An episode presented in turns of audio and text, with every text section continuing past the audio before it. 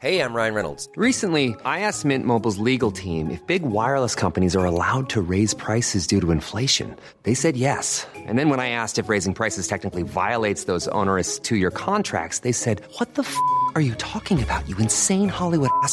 So to recap, we're cutting the price of Mint Unlimited from $30 a month to just $15 a month. Give it a try at mintmobile.com slash switch. $45 up front for three months plus taxes and fees. Promo rate for new customers for limited time. Unlimited more than 40 gigabytes per month. Slows. Full terms at mintmobile.com. Heraldo Radio. La HCL se comparte, se ve y ahora también se escucha. Inicia las noticias de la tarde con Jesús Martín Mendoza en Heraldo Radio.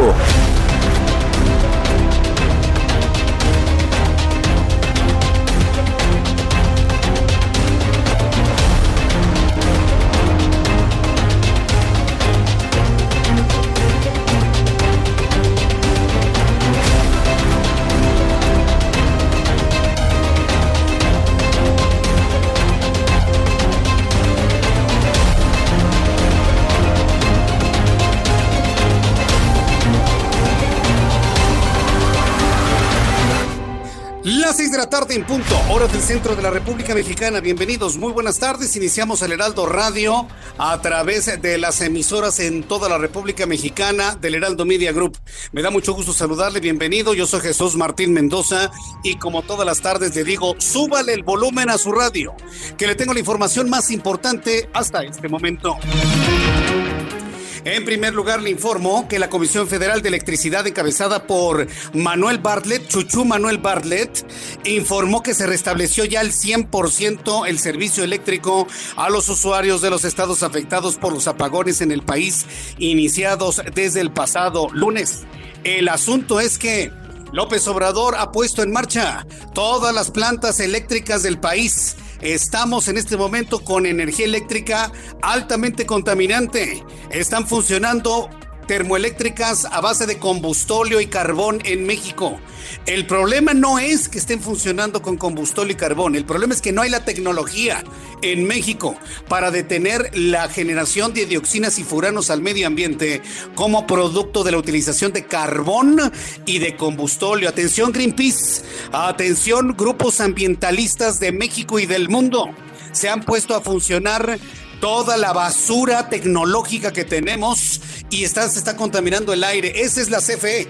Esa es la nueva empresa de clase mundial.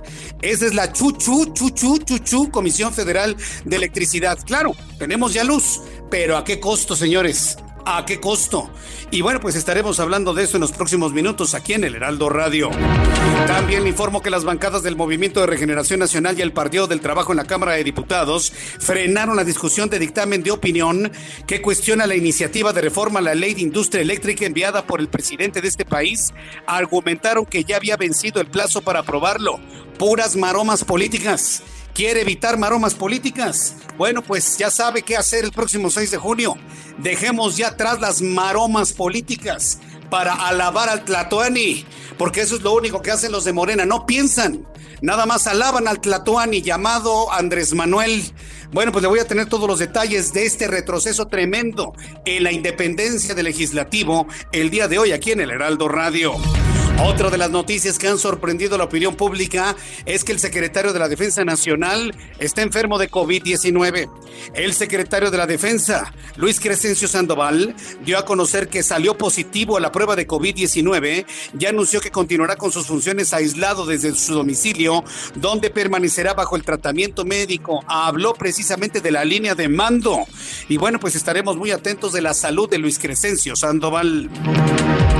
También le informo que Marcelo Ebrard Casaubón, secretario de Relaciones Exteriores, advirtió que a pesar de ser una herramienta innovadora y extraordinaria, el mecanismo COVAX de la Organización de las Naciones Unidas ha sido insuficiente para que los países de América Latina y el Caribe puedan tener acceso a las vacunas contra el COVID-19 y llamó a evitar el acaparamiento.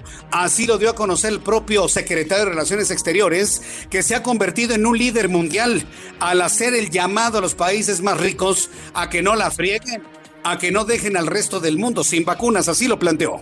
Es cierto que el mecanismo multilateral COVAX es una herramienta fundamental, innovadora y extraordinaria. pero también debemos reconocer que ha resultado insuficiente hasta ahora y que el escenario que queríamos evitar desgraciadamente se está confirmando. Al día de hoy no se han distribuido vacunas vía este instrumento multilateral. En tal sentido, instamos a los países a evitar el acaparamiento de vacunas Bien, pues esto fue lo que comentó el propio secretario de Relaciones Exteriores, Marcelo Ebrard, el día de hoy ante el Pleno de la Organización de las Naciones Unidas. También le informo, ah, mire, también, pues representante de México ante la ONU, ¿qué más quiere que sea eh, Marcelo Ebrard? Ya ha sido presidente, ya ha sido vicepresidente, ya ha sido secretario de gobernación, ya le ha hecho el secretario de economía, de secretario de hacienda, todos los días es secretario de salud, sin dejar de ser secretario de relaciones exteriores. ¿Cuál nos falta, eh? Ya hoy representante de México ante la Organización de las Naciones Unidas. No, bueno, pues ya déjenlo a él. Como decía Alejandro Martí, si no pueden los demás que renuncien, ¿no? Si no pueden los demás, hace absolutamente de todo. Además, debo informar que ante los problemas de suministro de gas natural y la incertidumbre sobre cuándo se resolverá el problema, la Asociación Mexicana de Gas Natural y sus miembros han pedido a los usuarios industriales, comerciales, residenciales reducir el consumo de dicho combustible y prepararse para tomar acciones en caso de continuar el desabasto. Más adelante voy a tener más eh, reacciones de esta Asociación Mexicana de Gas Natural, en donde se nos está pidiendo que reduzcamos el consumo. Estamos en un problema, ¿eh? Estamos en un problema, un país que le apostó al gas natural y que ahora no hay reservas de gas natural. No tenemos reservas. Le apostamos al gas natural en todo, en las casas, en la industria, en la generación de energía eléctrica y ahora que hay contingencia no tenemos reservas de gas natural. Vaya problema en el que estamos metidos. Sí, un problema que nos metió la reforma energética de Peña Nieto, pero la impericia de la administración de López Obrador. Ya llevan dos años y medio y nomás no ven cómo resolver los problemas que prometieron resolver. Además, en este resumen de noticias te informo que el Instituto Mexicano del Seguro Social informó que en el ciclo académico 2021-2022 que inicia el próximo 1 de marzo, ingresarán 10.200 nuevos médicos residentes, más del doble de los que este martes concluyeron su formación como especialistas. También le informo que Alejandro Ernesto Svarg quien se desempeñaba como titular de la coordinación médica del INSABI, se ha convertido en el nuevo titular de la Comisión Federal para la Protección contra Riesgos Sanitarios, en sustitución de José Alonso Novelo. No sabe, esta es una muy buena noticia. Yo la verdad no sé yo no sé si Alejandro Ernesto Svarg será bueno o será malo al frente de la COFEPRIS, pero lo que sí le puedo decir, ahora que este tipo ya le dieron una patada en el trasero a Novelo, él fue el responsable de cerrar las empresas productoras de medicamentos eh, para niños con cáncer, para medicamentos contra el cáncer en los niños. Él fue el responsable de cerrar algunas empresas. Entonces, ahora que ya no tiene cargo, sí sería muy importante buscarlo y meterlo al bote por delitos de lesa humanidad a José Alonso Novelo. Y te vamos a alcanzar, Novelo. Te vamos a alcanzar por todo el daño que le has hecho al país al haber impedido que algunas empresas fabricaran medicamentos contra el cáncer, afectando y provocando la muerte de manera indirecta de 1.600 niños. Si podemos señalar a un responsable, se llama José Antonio Novelo. Ha sido una gran noticia que lo quitaran de la COFEPRIS. Patada en el trasero a Novelo. Afortunadamente. Vamos a ver ahora dónde va a andar. Va a andar a salto de mata. El tipo ya no debe estar en México, ¿eh? Porque, uff, si alguien, lo, alguno de los padres de familia de los niños con cáncer lo encuentra, no quiero decirle, ¿eh? Más vale que no esté en México ya Novelo, ¿eh? Más vale que ya no esté en México Novelo y que se armen todas las denuncias en contra de él por delitos de lesa humanidad. Ya lo veremos, usted ya lo verá cómo se va a desarrollar todo lo que sucede en torno a este impresentable individuo, José Alonso Novelo. Y bueno, pues le deseamos a Alejandro Ernesto Esbarg Mucha suerte y mucho éxito al frente de la COFEPRIS. Hay mucho trabajo por hacer. Además, el Instituto Nacional Electoral firmó un convenio con la Organización de las Naciones Unidas Mujeres en México para garantizar que en las próximas elecciones exista la paridad de género. El consejero presidente del Instituto Nacional Electoral, Lorenzo Córdoba, aseguró que este es un reconocimiento del trabajo de la institución para lograr que la inclusión sea un rasgo distintivo en el proceso electoral. Esto fue lo que dijo Lorenzo Córdoba. Nunca en la historia de la democracia mexicana tantas mujeres habían tenido la oportunidad de competir por los cargos públicos a nivel federal, local y municipal, como ocurrirá el próximo 6 de junio. Casi 21 mil cargos serán elegidos en un solo día y miles de mujeres podrán competir por ellos. La próxima jornada electoral será sin duda el día que mejor ejemplifique los logros de nuestra democracia en materia de paridad e igualdad de derechos. Miles de mujeres candidatas, miles de mujeres haciendo campaña y millones de mujeres votando es la imagen que desde el INE queremos registrar como la imagen representativa de este proceso electoral. Bien, pues esto fue lo que comentó el señor Lorenzo Córdoba presidente consejero del Instituto Nacional Electoral, un reconocimiento al trabajo de la institución para lograr la inclusión de las mujeres. Lo platicaremos más adelante. Además, de manera inédita, comenzó la cuaresma en la capital del país y en toda la República Mexicana con la celebración del miércoles de ceniza, ya que en medio de la pandemia de COVID-19 las iglesias comenzaron a entregar la ceniza en sobres para que sean los propios feligreses quienes se coloquen en la frente. Nosotros ya hicimos este ritual en familia y si usted me ve a través de la transmisión de YouTube, bueno, pues mi hija fue quien me impuso la ceniza, recordándome que polvo soy y que en polvo me habré de convertir igual que usted, usted, usted, usted y los que hoy se sienten totalmente indestructibles. También son polvo, también son tierra, también regresarán al origen, a los que se sienten pues intocables. También son tierras como tú, como tú, como tú y como yo. Y eso es lo que hoy se busca en la reflexión, que somos vulnerables, que somos frágiles y que bueno, pues ese es un, el mejor signo, el reconocimiento de ello, de humildad, como primera reflexión en esos 40 días de preparación para entender el misterio profundo de la muerte, la resurrección de Cristo, la muerte de un hombre para salvarnos del pecado y su triunfo sobre la muerte, resucitando el tercer día. Hoy estamos en esa noticia, en esa noticia fundamental para la salvación del espíritu de los seres humanos, aunque bueno, pues en el mundo confiamos 1.300 millones de personas en ello y aunque los demás no lo confíen, no importa, no importa, igualmente están salvados, así que no importa que lo sepan o no lo sepan, eso créame que eso es lo de menos. Hoy lo platicaremos más adelante aquí en el Heraldo Radio. Y debido a la ola de frío que azota a gran parte de los Estados Unidos, cerca de 2.7 millones de personas en Texas siguen hasta hoy sin suministro eléctrico, lo que mantiene esa entidad estadounidense como una de las más afectadas por el clima severo.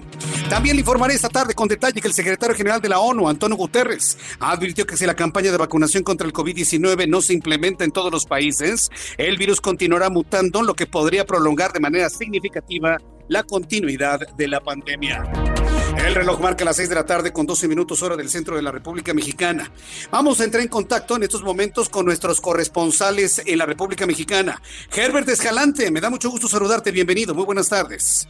Muy buenas tardes. Colectivos de pobladores mayas de Yucatán informaron que obtuvieron tres nuevas suspensiones en contra del tren Maya como parte de las demandas de amparo que presentaron por los posibles daños ambientales, la deforestación y el impacto a su libre autodeterminación que provocaría este proyecto neoliberal en sus territorios. Las medidas cautelares fueron otorgadas por el juzgado cuarto de distrito de la entidad luego de que dichas asociaciones impugnaron la constitucionalidad de la manifestación de impacto ambiental aprobada por la Semarnat en diciembre a favor del Fomento Nacional a Turismo Fonatur para la construcción del tren. Las demandas de amparo fueron presentadas por la Asamblea de Defensores del Territorio Maya Muchin Chimbal y el colectivo Chuntan Maya, quienes esperan que se dicte una suspensión definitiva. En ese sentido, señalaron que Fonatur tendría que detener las obras del tramo 3 de Yucatán que pasa por sus comunidades. Las tres nuevas suspensiones se suman a otras promovidas por habitantes de Yucatán, Campeche y Chiapas en contra del Tren Maya en los últimos meses, por lo que hicieron un nuevo llamado al gobierno a detener esta controvertida obra.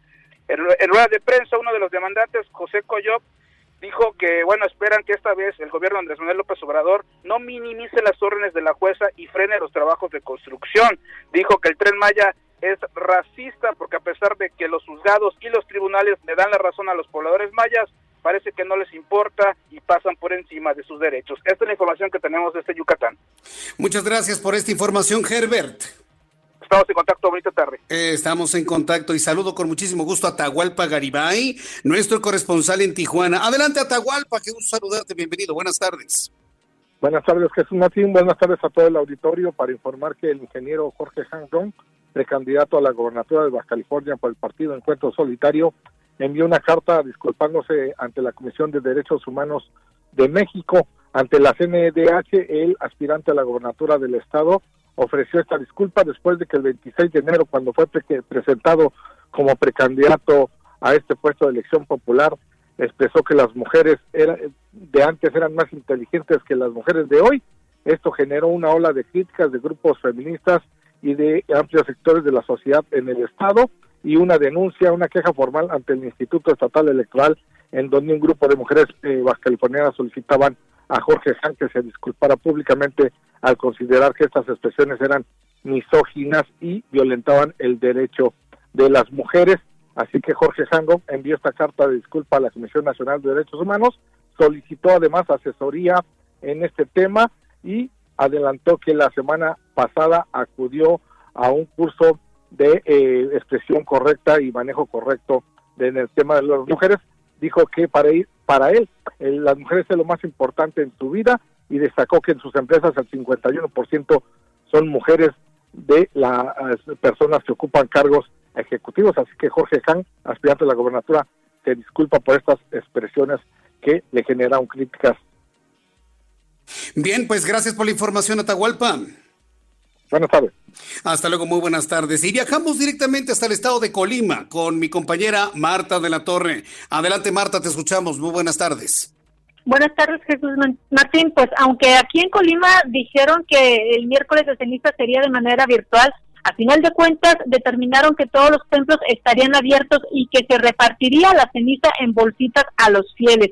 También se les dio un tríptico a las familias para que puedan celebrar en casa y es que el vicario de la diócesis de la entidad José de Jesús Ramos Puesto informó que no se espera que haya largas filas ni tampoco templos abarrotados como en años pasados ya que solamente tienen permitido pues una afluencia de hasta el 25%. Asegura que van a seguir con todas las medidas sanitarias y van a cuidar que no haya muchas aglomeraciones porque obviamente no quieren que el Estado regrese al semáforo, al color rojo del semáforo epidemiológico. Eh, hicimos un recorrido en, las, en los templos de Colima, encontramos que la mayoría de las personas que acuden son mujeres, son también personas de la tercera edad y platicamos con una de ellas, Teresa, de 82 años de edad, que dijo que para ella es importante, sobre todo por la pandemia, acudir a los templos a recibir eh, la ceniza para iniciar bien la cuaresma. Y es que dijo, pues ella ya tiene muchos conocidos que han fallecido, incluso sus familiares ni siquiera la dejan pues ni ir ni a visitarlos, ni siquiera a despedirse de ellos, precisamente porque está en su casa para resguardarse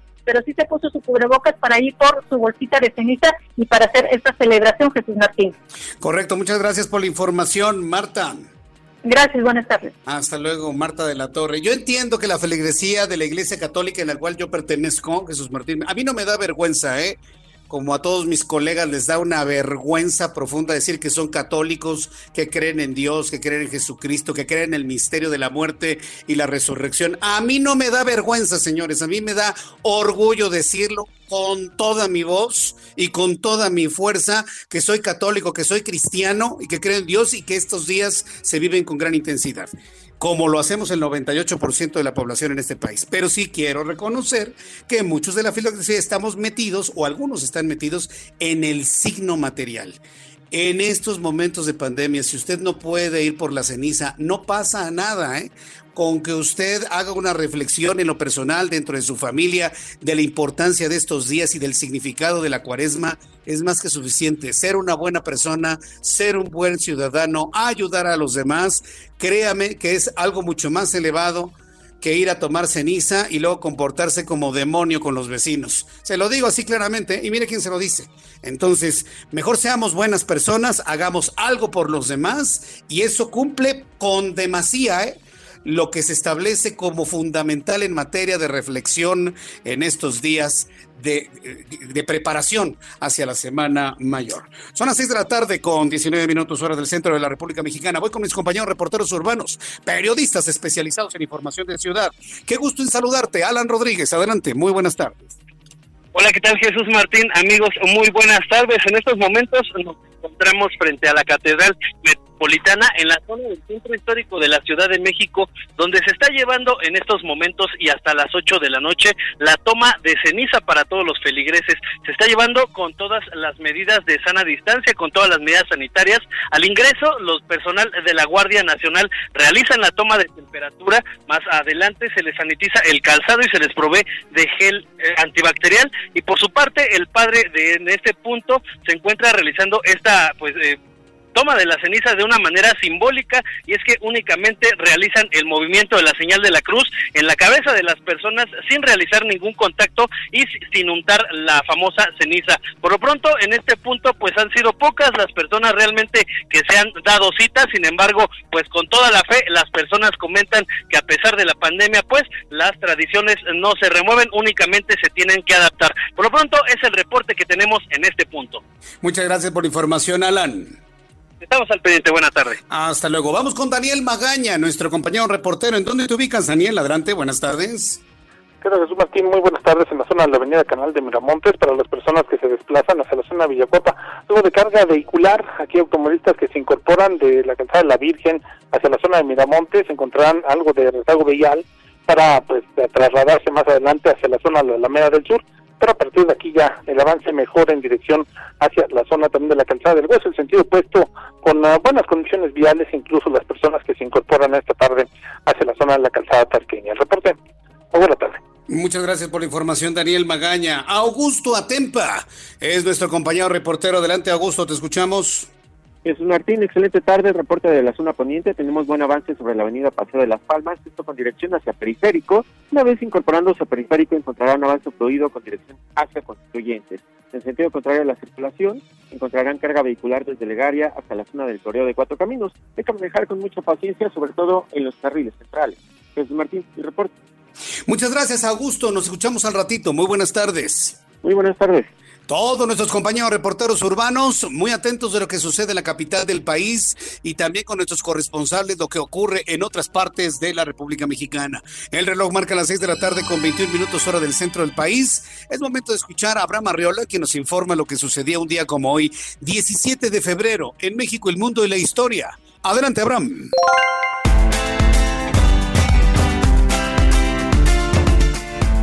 Amigos, bienvenidos a este miércoles saxo. Esto es un día como hoy en la historia.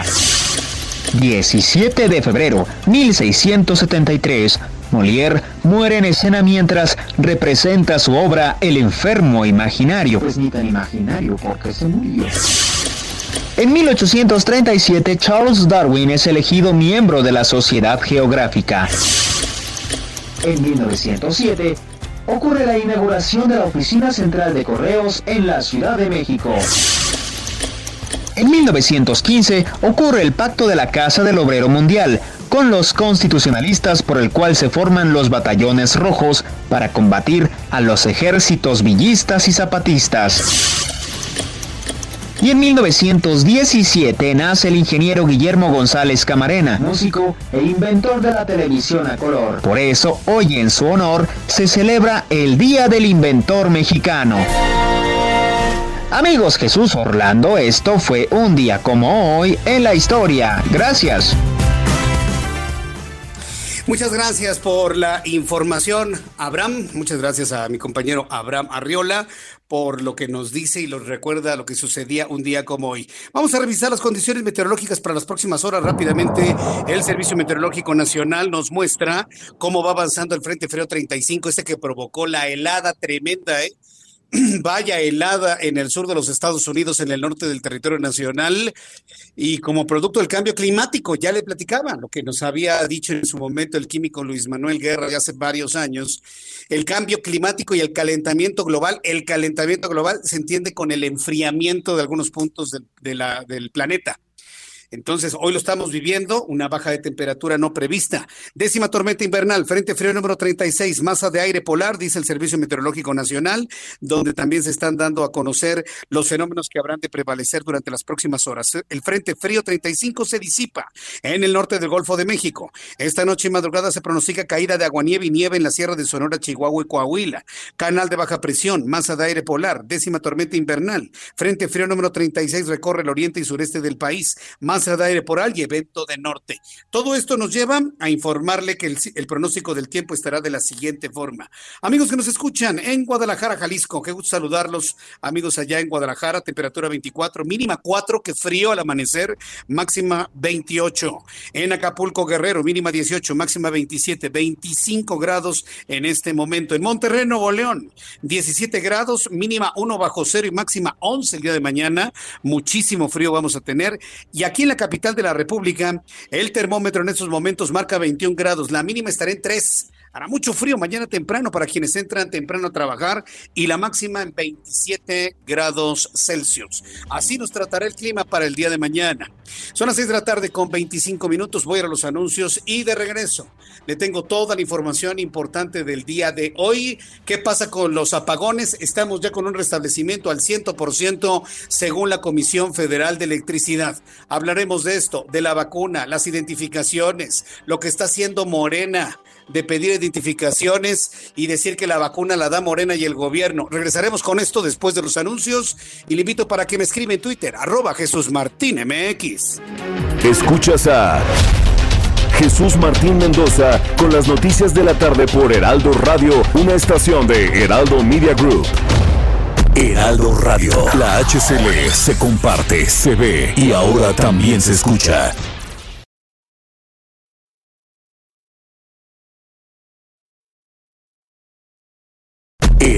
Radio. La HCL se comparte, se ve y ahora también se escucha. Escucha las noticias de la tarde con Jesús Martín Mendoza. Regresamos. ¿Qué tal, Jesús Martín Mendoza? Muy buenas tardes, muchas gracias. Pues vamos a platicar con Pau Sasso del tratamiento más novedoso, ese tratamiento que el año pasado, bueno, estuvo sensacional. ¿Por qué? Pues porque se trata de prolongar el placer. ¿A quién no le gusta sentir placer? En cualquier sentido, ¿verdad, Pau Sasso? Cuéntanos. Ay, mi Moni, todos queremos tener, pues, una vida plena con nuestra pareja en todo sentido. ¿Y cómo? Pues disfrutando la intimidad, Moni. Y hay muchas veces que uno quiere y pues no se puede.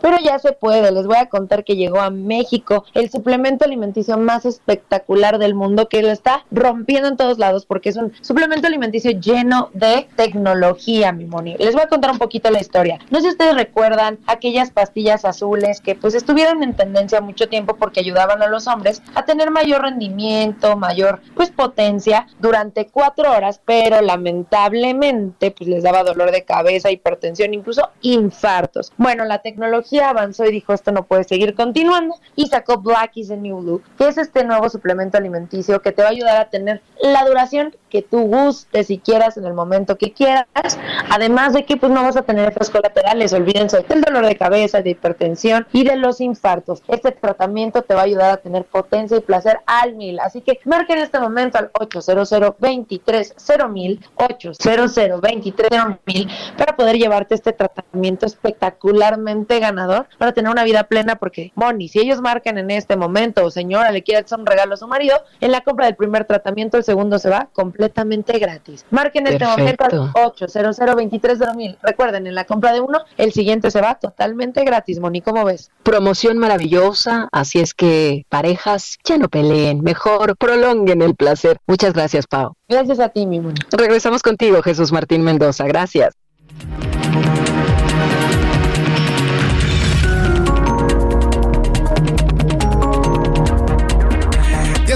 Tarde con 32 minutos. Gracias, Mónica Reyes, por la información y por los mensajes de nuestros amigos patrocinadores aquí en el Heraldo Radio. Bueno, pues continuamos con toda la información en nuestro programa de noticias. ¿Qué problema tenemos con los energéticos en nuestro país? La verdad, estamos en un problema y lo reflexionaba con nuestros amigos de YouTube. Si en este momento el presidente hubiese sido del PRI, hubiese sido del PAN, este problema de la falta de energía eléctrica también nos hubiera brincado. ¿eh? También le voy a explicar por qué. Porque fue precisamente en el sexenio de Vicente Fox, consolidado en el sexenio de Felipe Calderón, donde se realizó la reconversión de todas las termoeléctricas, o la gran mayoría de las termoeléctricas de México, de combustóleos a gas natural. Ahí se hizo la reconversión. Se consolidó en el sexenio de Enrique Peña Nieto. Y bueno, pues todo el mundo feliz, ¿no? Por lo barato, por el bajo precio, por los mínimos residuos que resultan de la quema del gas natural, pues todos felices, ¿no? Y los grupos ambientalistas más. Pero ¿qué fue lo que ocurrió? Jamás se construyó infraestructura de almacenaje de gas. Estamos conectados como una estufa al gas natural de Estados Unidos. Viene una contingencia ambiental que no aparecía en tres décadas, casi cuatro décadas, y tenemos el resultado del día de, del día de hoy. Entonces, a cualquiera le hubiera brincado el problema. Aquí el asunto es que este gobierno que prometió resolver los problemas de los otros, no ha resuelto ni los propios. Ese es el problema, eso es lo criticable, que llegaron, ganaron y engañaron a 30 millones de mexicanos, haciéndoles creer que iban a cambiar todo y las cosas siguen igual o peor a dos años y medio de administración. Ese es el punto de crítica, ese es el punto señalable.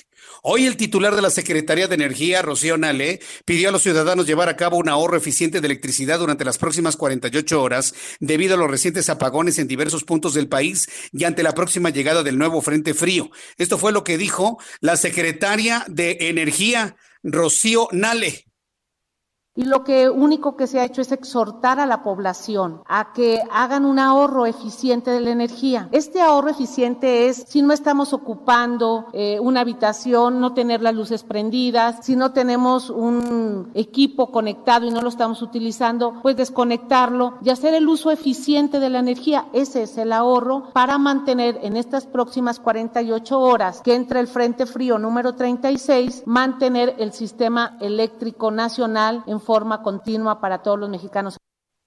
Mire, vamos a hacer eco a lo que está pidiendo Rocío ¿sí? Eh, es importante que usted y yo ahorremos energía eléctrica. ¿sí? Eh, se les está saliendo de control esto. Y vuelvo a insistir, si hubiese sido otro gobierno, otro partido, estaríamos en un problema similar. A lo mejor no tan agudo, pero similar, porque no hubo infraestructura de almacenaje de gas natural. Pero entonces yo sí le quiero recomendar que, bueno, pues hagamos caso a este llamado. Yo sé que no hay credibilidad en la señora Nali, yo lo sé. Y podría pensar que hasta estaría mejor esperando un mensaje de Marcelo Ebrard, que se infunda en su vestido de secretario de Energía y él nos explique qué es lo que está pasando en Estados Unidos a la luz de la relación bilateral y por qué no tenemos gas y que debemos ahorrar. Podríamos esperarnos al mensaje de Marcelo Ebrard para ahorrar energía eléctrica. Pero yo creo que con este primer mensaje, Rocío Nale, podemos hacerlo. ¿eh? Ahorre luz. Le va a representar un ahorro a usted en su recibo. Le tiene que representar un ahorro en su recibo. Porque de lo que se trata es que no, no nos quedemos sin energía eléctrica y no nos quedemos sin energía eléctrica en los hospitales. Podemos señalarle y criticarle todo al gobierno actual, pero tenemos que actuar. Tenemos que ahorrar energía para que la gente que está hospitalizada de COVID-19 no se quede sin los insumos necesarios de energía eléctrica. Y derivado de las condiciones climáticas que se presentan en el sur del estado de Texas, en los Estados Unidos, así como la declaratoria de alerta crítica notificada por el Centro Nacional de Control de Gas Natural, Cenegas, la Asociación Mexicana de Gas Natural y sus miembros están invitando a los usuarios industriales comerciales, comerciantes, residenciales a reducir el consumo de manera temporal para preservar la continuidad del suministro en el país que, ayuda, que ayudará a la industria y al gobierno a priorizar el servicio en instalaciones estratégicas como hospitales y clínicas. También los que distribuyen gas están pidiendo a usted que gaste menos energía eléctrica. Vamos a hacerlo. Mire, vamos a hacerlo. Porque los principales afectados vamos a ser nosotros, no el gobierno. ¿eh? Ellos siempre han vivido entre velas. Siempre, los que están ahora han vivido entre velas. No les hace diferencia alguna tener o no tener luz. Pero a usted y a mí sí a nuestros pacientes sí, a nuestros amigos que están en los hospitales sí. Los ciudadanos podemos ahorrarlos, pero queremos de esta gente de la Comisión Federal de Electricidad que mantenga un flujo constante y queremos escuchar los proyectos de infraestructura para ahorrar gas y almacenarlo. Y, como le dije hoy a Luis Bravo, al vocero de la Comisión Federal de Electricidad, rescaten el proyecto de Cuenca de Burgos Rescaten el proyecto de Cuenca de Burgos. Quítense esas telarañas partidistas. Olvídense que si fue un proyecto de Felipe Calderón, saquen, saquen el eh, proyecto de Cuenca de Burgos. Hay una cantidad incalculable de gas natural en el norte de Tamaulipas y ahí está enterrado. Pero no lo sacan porque como es de los panistas, yo como me voy a volver azul como pitufo. No, señores, ya dejen esas tonterías ideológicas necesitamos gas, vayan y escarben en, Cuenca de Burgos, rescaten el proyecto, lo necesitamos, es urgente. ¿O qué? ¿La idea es regresar al combustible y al carbón como finalmente se está haciendo el día de hoy? El gobernador Miguel Ángel Riquelme Solís señaló que durante la firma del Pacto Coahuila 2021 entre diversos grupos empresariales, que la problemática del gas y su escasez en el estado se tenía una estrategia que la federación simplemente rechazó. Así lo dijo el gobernador Miguel Ángel Riquelme. Coahuila es testigo que sí había un plan para la extracción de gas denominado Plan Quinquenal 2015-2019 de licitaciones que preveía la licitación de 128 bloques de exploración y de extracción de hidrocarburos, incluidas áreas de yacimientos no convencionales ricos en gas natural localizados en Coahuila, Nuevo León y Tamaulipas. Este gobierno federal suspendió las licitaciones y canceló las asociaciones de Pemex con empresas privadas, lo que ha comprometido seriamente la producción futura de gas. Ahí lo tiene usted. Estamos en un retroceso. Parecemos un gobierno de los sesentas. López Obrador parece Echeverría, parece Díaz Ordaz. Estamos en un retroceso total. ¿Para qué cancelan esos proyectos para extracción de gas en todo el norte del país? Le digo, tenemos gas. Pero prefieren comprarle el carbón al amigo. Es increíble, tenemos que señalarlo, tenemos que decirlo, tiene que rescatar el proyecto de Cuenca de Burgos y del norte de Coahuila y del norte de Nuevo León. México tiene gas, lo necesitamos y debemos sacarlo. Son las seis de la tarde con 40 minutos. Vámonos. Ruta 2021, la ruta hacia las elecciones presenta. Bien, pues presenta toda la información rumbo a las elecciones del año 2021, es decir, el próximo 6 de junio. Bueno, pues para informarles sobre lo que tenemos el día de hoy sobre este tema, al encabezar la firma del memorándum de entendimiento entre la ONU, entre ONU Mujeres México y el Instituto Nacional Electoral. El presidente del órgano electoral es consejero presidente Lorenzo Córdoba Vianelo. Destacó que nunca antes en la historia de la democracia mexicana tantas mujeres habían tenido la oportunidad de competir por cargos públicos como ocurrirá en las elecciones del 6 de junio. Ante ello, eh, vio con beneplácito eh, Córdoba Vianelo el el, eh, bueno, pues el hecho de que haya una paridad de género importante en esta ocasión. Voy a conversar en unos instantes más, una vez que ya tengamos la comunicación, eh, con Gabriela Jiménez Godoy. Gabriela Jiménez Godoy es integrante del colectivo 50 más 1. Recuerde que en nuestro país diversos colectivos, grupos feministas, grupos femeninos, pues han pugnado, en primer lugar, por la paridad de género en los cargos de elección popular. Y en segundo lugar, han también denunciado de una manera muy intensa lo que se llama violencia de género dentro de la política, porque créame que dentro del ámbito político, uff, sí hay muchos señalamientos hacia la participación de la mujer. Gabriela Jiménez Godoy, me da mucho gusto saludarla. Bienvenida. Muy buenas tardes. Jesús Martín, muy buenas tardes. Te mando un saludo a ti y a todo el auditorio. Muchas gracias. Una primera impresión de lo dicho hoy por el consejero presidente del INE, Lorenzo Córdoba, en torno pues a, la cantidad de mujeres que habrán de participar en el proceso electoral del próximo 6 de junio. junio Gabriela. Fíjate que estas elecciones del 2021 serán históricas porque efectivamente se van a, va a haber más de 21 mil cargos de elección popular que se van a renovar y aquí va a haber paridad eh, muchas mujeres se van a postular y además tendremos muchas mujeres ocupando puestos de tomas de decisiones. Ahora bien, ¿de qué manera en este proceso se va a garantizar que las mujeres que se postulan, que hacen campaña, que las conocen, que ganen los procesos electorales, verdaderamente ejerzan las actividades y no tengan que, por órdenes, presiones, amenazas, tener que pedir licencia para que entonces la sustituya un hombre, como ha pasado en el en tiempo pasado? Fíjate que muchos, gracias a los movimientos feministas, gracias a que en este año hemos tenido muchas legisladoras mujeres, pues se han dado las reformas de paridad ya, por ejemplo, y después con los lineamientos del INE para garantizar la participación de la mujer en estas elecciones del 2021, vamos a tener un piso más parejo para poder competir. ¿Por qué? Pues antes se daba lo que dices tú, ¿no? Que se registraba la mujer, pero de, suplente ponían un hombre. Entonces ya cuando ella ganaba, pues le hacían renunciar para que quedara el hombre en su lugar. A partir de eso, con las reformas se prohibió que la mujer tenga un suplente hombre. Ahora deben de ser del mismo sexo para que no sigan sucediendo esas cosas. Y después, algo muy interesante también que se daba mucho con el tema de las mujeres, es que las mandaban a los distritos que se iban a perder y a los hombres los mandaban a los distritos más rentables o con más posibilidades de ganar. Entonces, ¿qué hizo el INE? Emitió unos lineamientos donde dice que se debe de dividir por rangos de competitividad, en alto, medio y bajo. Y en los tres rangos debe de haber paridad. ¿Eso para qué? Para que las mujeres pues realmente se manden a donde puedan ganar y no a donde vayan a perder como antes y así se vea más posibilidad a que lleguen más mujeres y con eso pues tendremos más políticas públicas seguramente en favor de las mujeres. Yo, sé que estamos en un tiempo en el que evidentemente se están pues yo pienso que ya desde hace años ya las mujeres han conquistado mucho en cuanto a la política y se sigue trabajando en ello.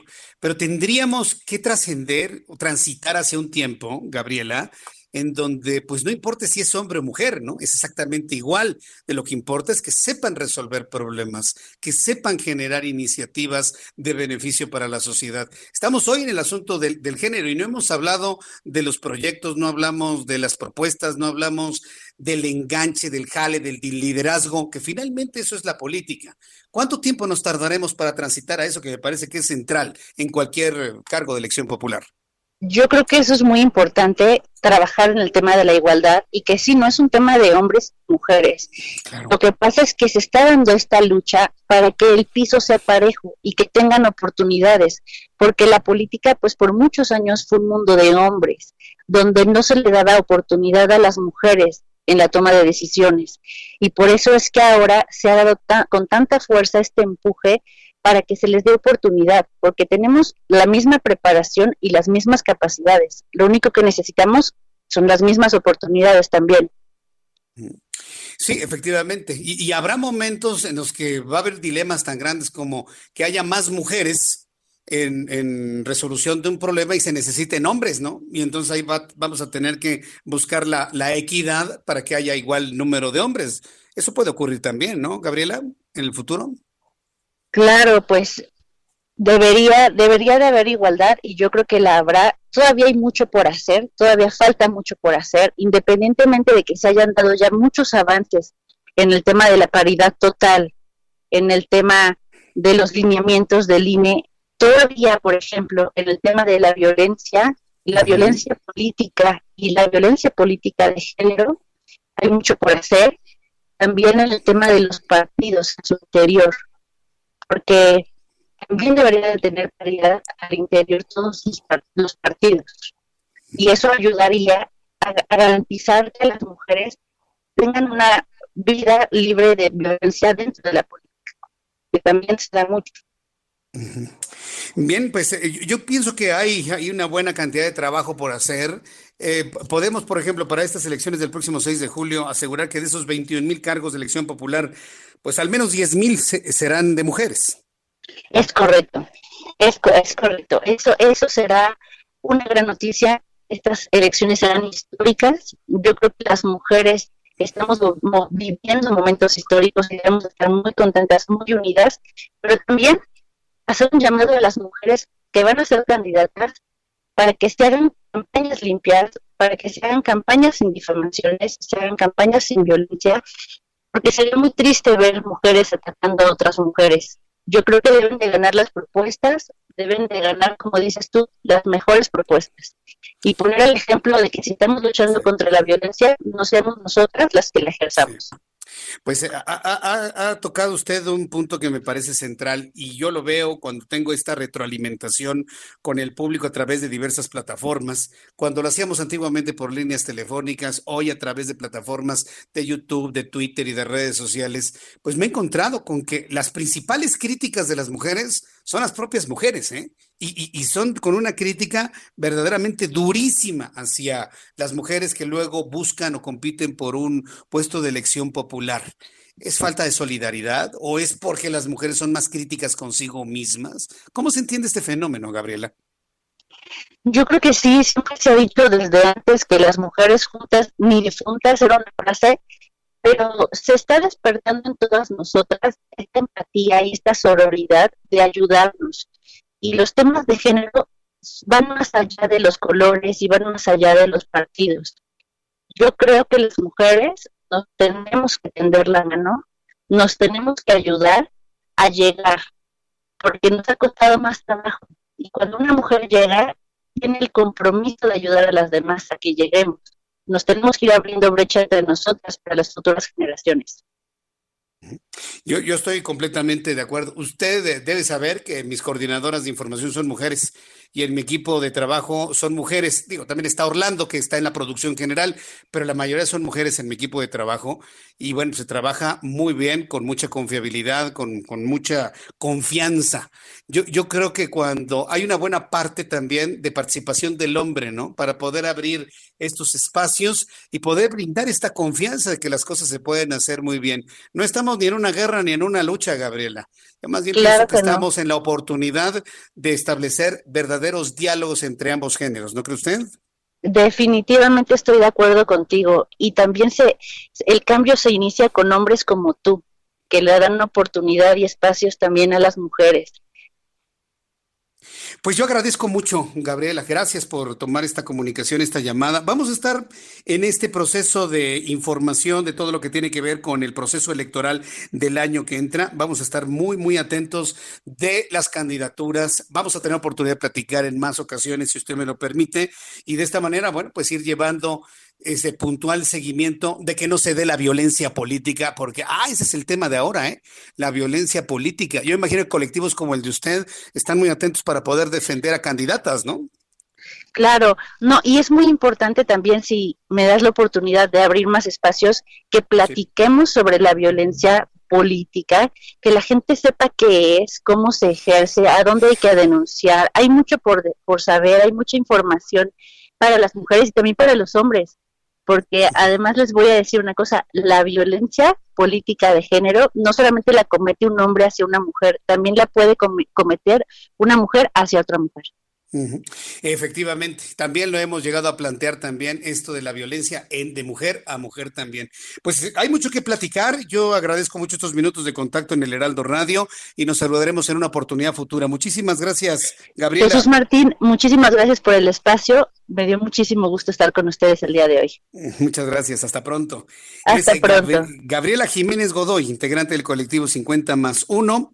Bueno, pues la importancia de la paridad de género en el proceso electoral. Eh, este, colectivo 50 más 1, que es precisamente dirigido por Gabriela Jiménez Godoy, bueno, es integrante, eh, me dicen que está conformado por mujeres académicas, mujeres políticas, activistas, empresarias, especialistas en diversos rubros, quienes están buscando conjugar sus experiencias, ¿no? Conjuntarlas y con ese conocimiento eh, generar, impulsar mecanismos de empoderamiento para las mujeres. Pero estamos hablando de empoderamiento, un empoderamiento justo, ¿no? Evidentemente en donde se busquen equilibrios. Ni preservar por encima del hombre nada, ni el hombre por encima de la mujer, nada. Todo con justicia, todo con equilibrio, porque finalmente así se trata. Y eso nos volverá una sociedad más madura, ¿eh? una sociedad mucho más avanzada y mucho menos violenta. Mire, ya, que estamos hablando sobre este asunto, eh, quiero comentarle que durante el actual proceso electoral en México han sido asesinados 46 políticos, de los cuales 10 eran aspirantes a puestos de elección de acuerdo con el primer informe de violencia política en México. Nuestra compañera Diana Martínez del Heraldo de México nos tiene la información. Adelante, Diana, me da gusto saludarte. Bienvenida. Así es, Jesús Martín, buenas tardes. Pues sí, tuvimos acceso al primer informe de violencia política en México del proceso electoral 2020-2021 que realizó la consultora de riesgos ETELEC con base en información del pasado 7 de septiembre al 16 de febrero. Y como bien lo señalas, eh, destacan este, este dato de 46 políticos asesinados, 10 eh, eran aspirantes a puestos de elección. Esta cifra, Jesús Martín, representa una disminución del 32% con respecto a los homicidios dolosos de políticos en el mismo periodo del proceso electoral 2017-2018, que sumaron 68. Entrevistamos a Rubén Salazar, director de Telec. Él señaló que la pandemia por COVID-19, las alianzas entre partidos políticos y la duración de las precampañas, que fueron muy cortas, pues son factores que ocasionaron esta reducción en la cifra de los políticos asesinados. Sin embargo, sí se registró un aumento del 4.13% en las agresiones totales, que suman 151. Hay una diferencia con respecto al mismo periodo del proceso electoral de hace tres años en el que se registraron 145 y bueno, eh, dan la, la cifra, el porcentaje de 53.6% de estas 151 agresiones que fueron cometidas con armas de fuego y también perdieron la vida eh, 12 familiares de, políticos en atentados armados. Eh, Morena y el PRI son los partidos con militantes con más agresiones, Jesús Martín. Vaya, pues finalmente hermanos, ¿no? Finalmente hermanos o primos o como se les quiera ver. Muchas gracias por la información, Diana Martínez. Buenas tardes. Hasta luego, muy buenas tardes. Por eso luego lo, todos los chairos nacionales que hay por ahí, la chairiza nacional, gente pagada, fíjese, y, pobrecitos, muy ignorantes, por cierto, les pagan y pégale a Jesús Martín. Hablan del PRIAN, cuando el PRIAN está dentro de Morena. ¿De qué está conformado el Morena? Pues de PRIAN, de priistas, de, moreni, de, priistas, de panistas, de perredistas. ¿Qué? ¿Salieron como hongos, así, generación espontánea o qué? Pues claro que no, señores. Morena está conformado de ex, ex priistas, ex panistas, ex perredistas. Eso está conformado Morena. Por eso que dicen que hay violencia dentro de Morena y que hay violencia dentro del PRI. mire que no me asombra. Finalmente es la misma química. Es la misma química que conforma estos partidos políticos. Después de los anuncios, le voy a platicar lo que ha trascendido sobre el contenido de varias mesas de diputados y líderes morenistas locales que están coincidiendo en que las cosas se ponen muy complicadas en la mesa de la Comisión de Elecciones de Morena. ¿Quiere usted saber esto? Pues no se vaya, yo le invito a que se quede. Es más, que le diga a sus amigos, a sus vecinos, a sus compañeros de trabajo, a la gente que conozca, que sintonicen las emisoras del Heraldo Radio, porque después de los anuncios, después del resumen de noticias, le voy a platicar lo que ha trascendido sobre esta preocupación que ya hay dentro de este partido político, dicen hegemónico. Mientras tanto, voy a los anuncios, le invito para que se quede con nosotros y me escriba a través de mi canal de YouTube, canal Jesús Martín MX. Escuchas a... Jesús Martín Mendoza con las noticias de la tarde por Heraldo Radio, una estación de Heraldo Media Group. Heraldo Radio. Heraldo Radio. La HCL se comparte, se ve y ahora también se escucha. Escucha las noticias de la tarde con Jesús Martín Mendoza. Regresamos.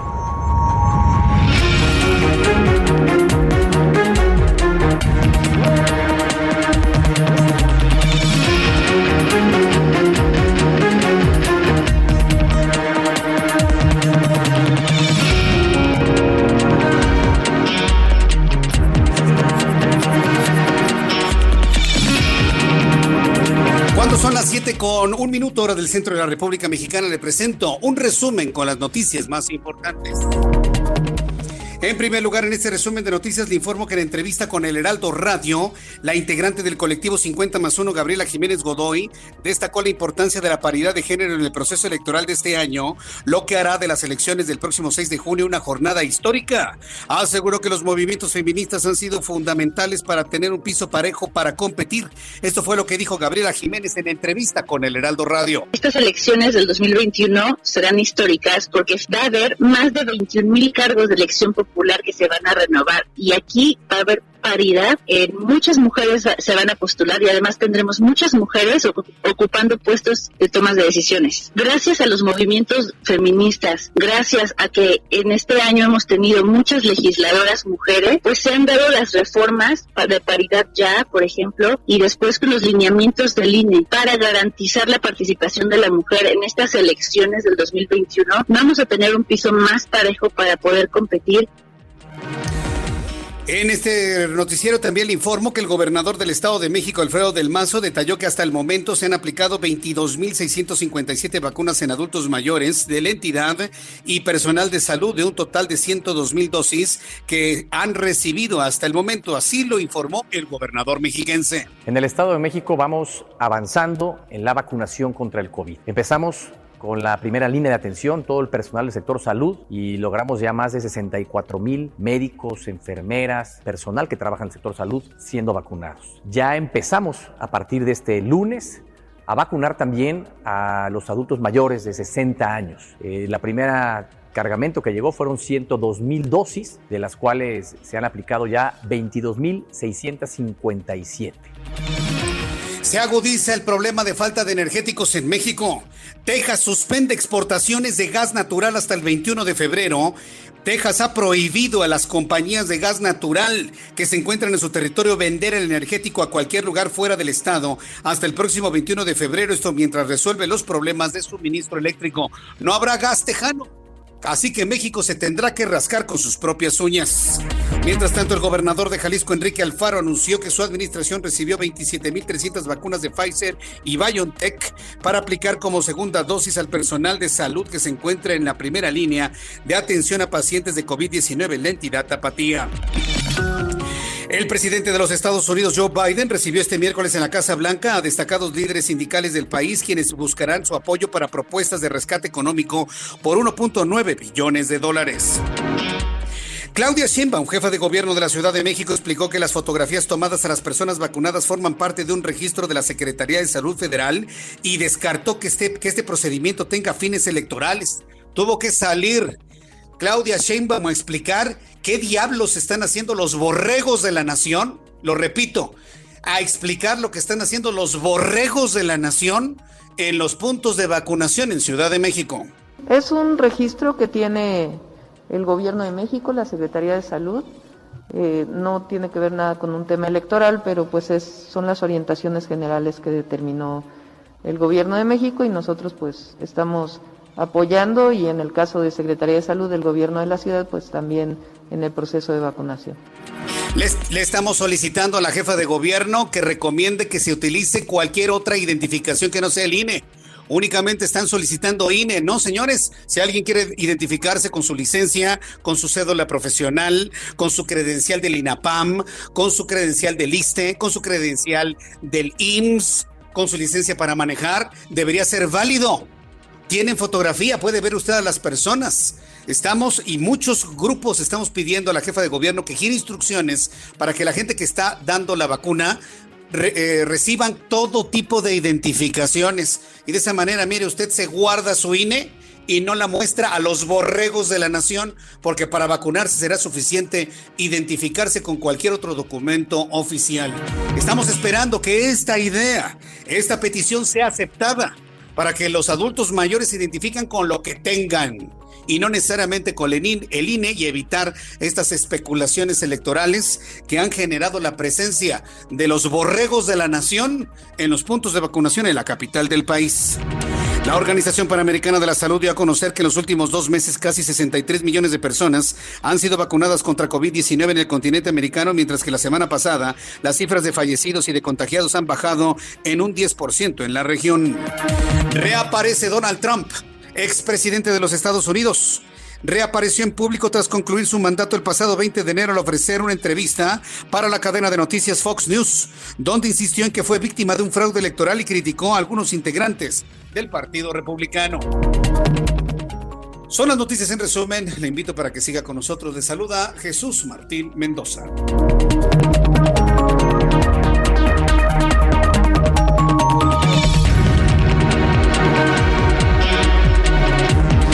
Son las 7.6, las 7.6 horas del centro de la República Mexicana. Mire, hay otro asunto que se comentó como noticia y que vale la pena eh, señalarlo. Eh, eh, se trata de los comentarios que ha hecho Rocío Nale, la secretaria de Energía. Mire, ya con esta noticia que se acaba de generar por parte de Texas, en donde está anunciando que no le va a dar una gota de gas a México, está diciendo que no se le venda a nadie, ¿no? Pero eso significa que no habrá una gota de gas tejano para México. Eh, y el gobierno mexicano, sabedor de este problema, pues están pidiéndonos que ahorremos energía eléctrica. Yo le quiero decir que hagamos caso a este llamado. Yo entiendo que la señora Nale tiene una credibilidad cero, una credibilidad nula. Yo lo entiendo. Pero precisamente como ella tiene credibilidad nula, yo sí quiero invitarle a usted a que hagamos caso a este llamado. No porque lo haga Nale, sino porque es lo que tenemos que hacer, ¿eh? porque ante la falta de infraestructura para almacenar gas natural, estamos en un problema como país. Entonces, vamos ahorrando luz, apague lo que usted no necesite, apague todo lo necesario, luces que no sean necesarias, inclusive de iluminación de sus edificios. Señores que tienen oficinas, apaguen las luces, apaguemos y ahorremos energía, por lo menos de aquí hasta el 21 de febrero.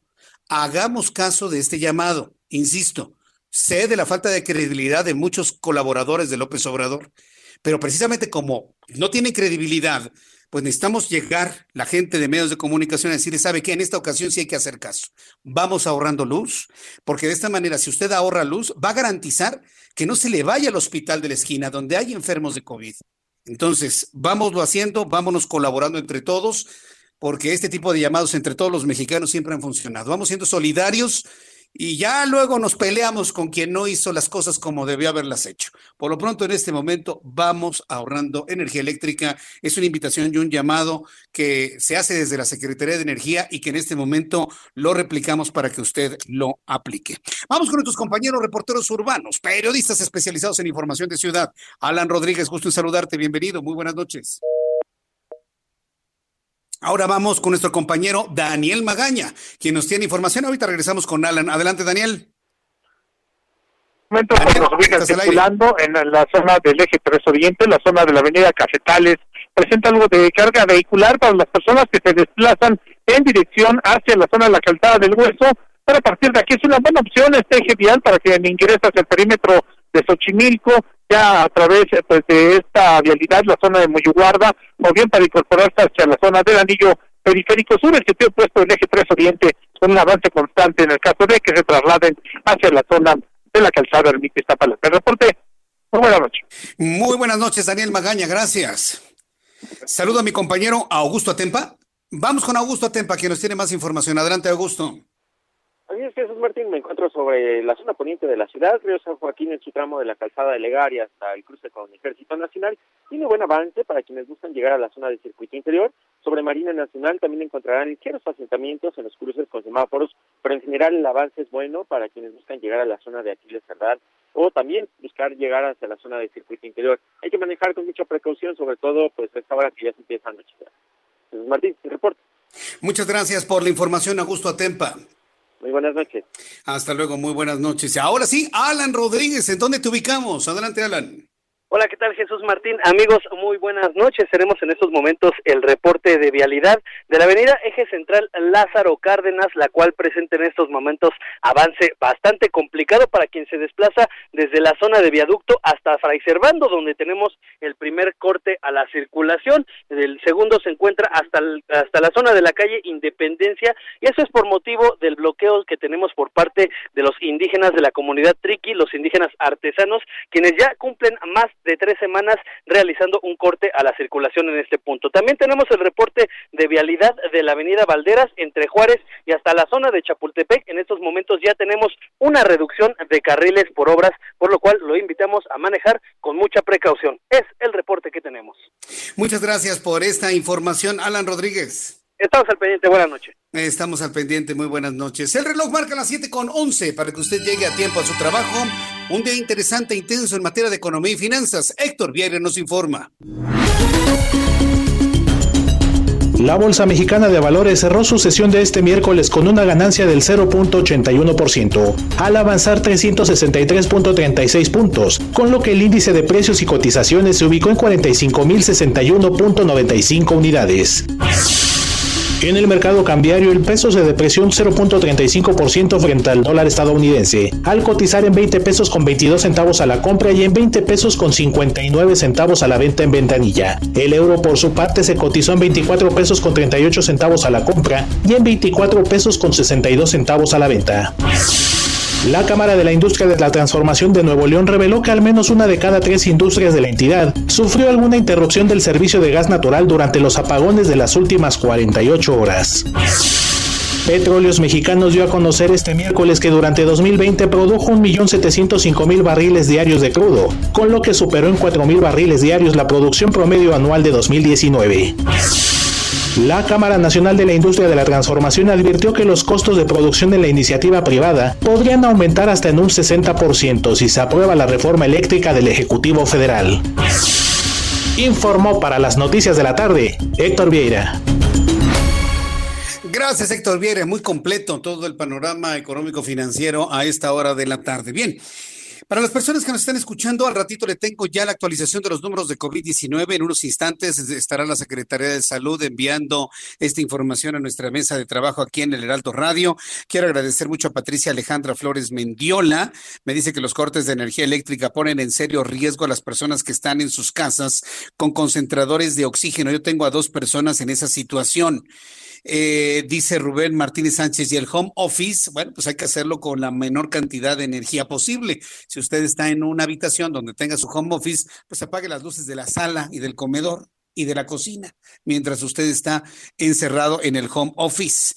Por ejemplo, ¿no? Esa es una idea de lo que nos referimos con el ahorro de energía. Le digo, el esfuerzo tiene que hacerse de aquí al 21, no son muchos días. Unos, son unos cuantos días de aquí al 21, 22 de febrero, cuando se normalice el flujo de, de, gas natural a nuestro país. Miriam Contreras dice que los, cuerpos, los cuervos de la nación no deberían traer su chaleco de morena. Por ahí empieza el proselitismo, que no se les olvide que los contribuyentes pagamos su sueldo. Pues ya está más, ya estás vacunaditos están, imagínense. Aquí el asunto es, se tiene que aceptar todo tipo de identificación y vamos a insistir con el gobierno federal y con el gobierno local que se acepte eh, otra identificación. Mire, las personas adultas mayores, ¿qué credencial tienen? Su INAPAM. Con el INAPAM es más que suficiente. Con su credencial del ISTE, con su credencial del IMSS, más que suficiente. Para el que tenga pasaporte, bueno, que se identifique con su pasaporte. Para los que tengan cédula profesional, con su cédula profesional. Y de esta manera, mire, su INE guardadito y ya evitamos que los borregos de la nación estén haciendo mal uso de los datos personales. Sí, ahí están los videos. Y la gente enojada, oye, ¿tú por qué me pides mis datos? ¿Por qué? ¿Por qué le tengo que dar mis datos a Morena si yo no voté por Morena? ¿no? Y se enojan los borregos de la nación. Ya me tocó ver un video, ¿eh? Se enojan.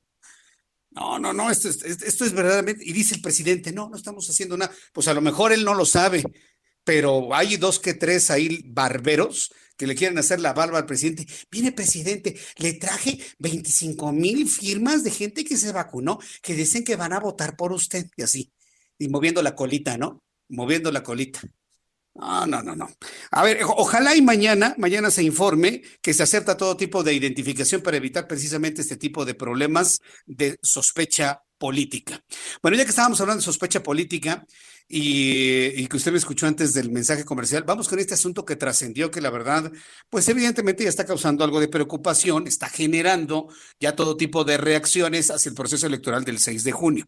Bueno, ha trascendido, lo tomamos como eso, ¿no? Ha trascendido el contenido de varias mesas de diputados y líderes morenistas, es decir, del Movimiento de Regeneración Nacional locales, donde coinciden en que las cosas se ponen muy complicadas en la mesa de la Comisión de Elecciones de Morena y en su comité estatal encabezado por Héctor Ulises García Nieto ya que literalmente de la noche a la mañana modificaron los resultados y el acuerdo procesado durante semanas en contravención de las encuestas realizadas. Es decir, están cambiando los resultados para colocar y hacer estrategias completamente distintas a las acordadas en un inicio.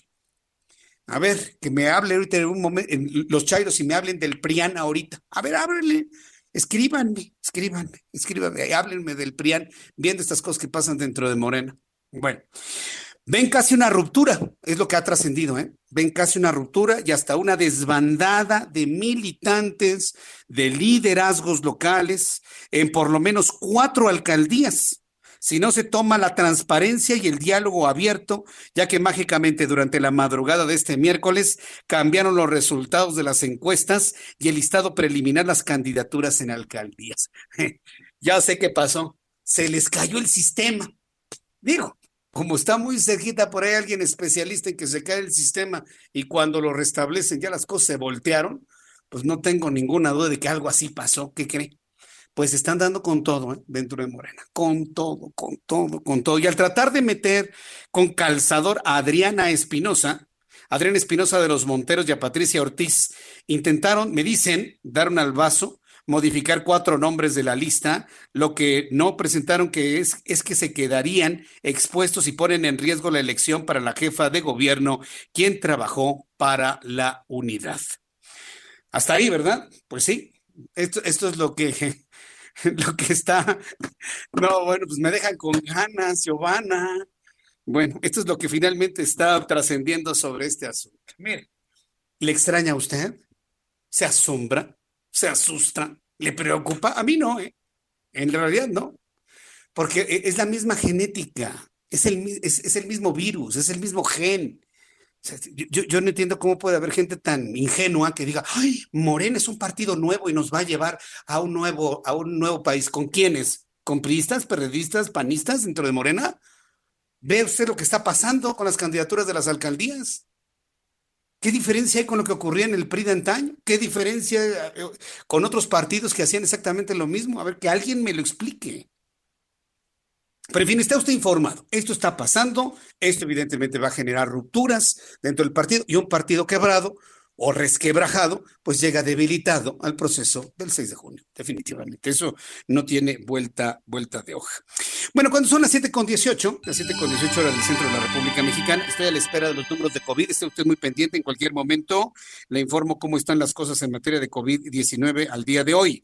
Quiero informarle que el presidente de este país, minimizó las denuncias por abuso sexual en contra de su candidato a la gubernatura en Guerrero, Félix Salgado Macedonio. Es inexplicable.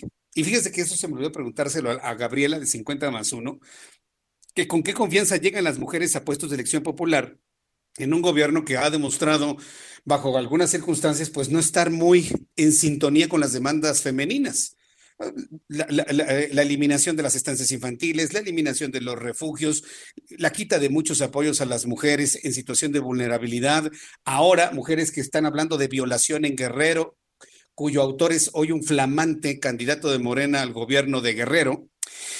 Bueno, pues eh, el presidente de alguna manera minimizó las denuncias por abuso sexual en contra de su candidato a la gubernatura de Guerrero Félix Salgado Macedonio y aseguró que en tiempos de elecciones como los actuales se lanzan acusaciones de todo tipo e insistió en que no va a opinar sobre ese asunto. Mire que pocas veces, pocas veces le presento audios de Andrés Manuel López Obrador a 12 horas de su conferencia matutina, porque a estas alturas ya hay otras noticias. Pero mire que las declaraciones de un presidente como López Obrador defendiendo a Félix Salgado Macedonio, acusado de violación y que lleva 42% de, de, de intención de voto allá en el estado de Guerrero, se convierten en noticia definitivamente. ¿Quiere escucharlo? Se lo presento a continuación. Pues yo no opino ya, eh, di mi punto de vista en una ocasión, ya dije, y eso sí, lo puedo repetir, que son tiempos de elecciones y hay acusaciones de todo tipo, pero yo no tengo este por qué opinar en este caso. Ya mencioné de que primero hay que tenerle confianza al pueblo, ¿no? La gente es la que decide. Si se hacen encuestas y la gente dice, estoy de acuerdo con esta compañera, con este compañero, yo pienso que se debe de respetar. Pero realmente las encuestas son limpias, presidente.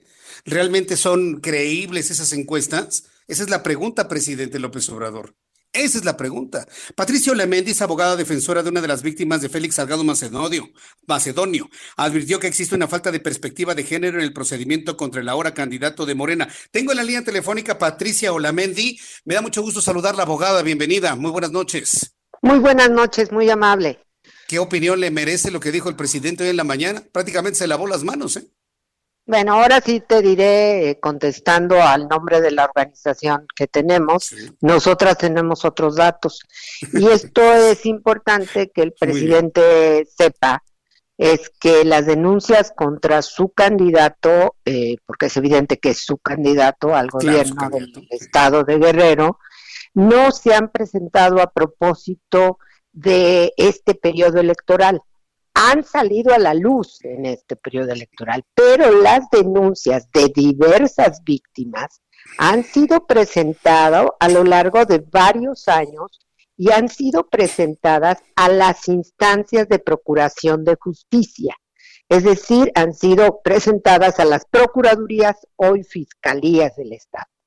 Que esas denuncias no han logrado tener como resultado la justicia para las víctimas se debe sobre todo a que su candidato en Guerrero ha sido un hombre que ha estado amparado en el fuero a lo largo de los últimos 30 años, porque él no ha dejado de ser diputado federal, senador de la República, presidente municipal, diputado federal, senador de la República, tres veces candidato a gobernador, y precisamente por esa situación de poder tan grande que él ha tenido a lo largo de su carrera política, prácticamente ninguna de las denuncias ha prosperado. Y la que había avanzado un poco más, la detuvo el actual gobernador de Guerrero en un pacto que hizo con el señor Salgado y que es una denuncia que está abierta, puede ser vinculado a proceso inmediatamente y puede ejercerse la orden de aprehensión que está ahí esperando que se haga justicia. Entonces, la información del presidente no corresponde a la verdad y ninguna de las víctimas de esta violencia es candidata a nada, ni dentro de Morena ni fuera de Morena. Entonces, lo que es gravísimo es que el presidente, primero, pues prácticamente nos elimina de la faz de la tierra. Ya no hay que escuchar a las mujeres, menos hay que escuchar a las víctimas. En un país donde millones de personas y sobre todo las mujeres son víctimas. Eh, Patricia Romendi, eh, usted ha hecho una descripción del poder y del tamaño del poder de un Salgado Macedonio y, de la protección. Nosotros ya hemos analizado aquí en el Heraldo que algo, algún favor político se está pagando para poder entender esta necesidad. Lo vemos también en los números, ¿eh? en las encuestas, en una que hicimos aquí en el Heraldo, nos sorprendió un Félix Salgado Macedonio antes de revelar esto en más del 65% de intención de voto. Ahorita ya le bajó, pero está en el 42. Ni toda la oposición sumada alcanzan a Félix Salgado Macedonio. Yo le voy a pedir, por favor, que me conteste esta pregunta después de los anuncios. Eh, tengo que ir a los mensajes comerciales y me diga qué es lo que está pasando en Guerrero. Cómo ante una evidencia de este tamaño tiene semejante eh, aceptación un Félix Salgado Macedonio. Regreso con usted en unos instantes, por favor, Patricia. Sí, claro. Regreso con Patricia Olamendi, abogada, eh, que está pues en este en este, nosotras tenemos otros datos en este grupo defendiendo a las mujeres violentadas por Félix Salgado Macedonio. Regreso con ella después de los anuncios y le invito para que me escriba a través de Twitter, arroba Jesús Martín MX. Escuchas a Jesús Martín Mendoza con las noticias de la tarde por Heraldo Radio, una estación de Heraldo Media Group. Heraldo Radio.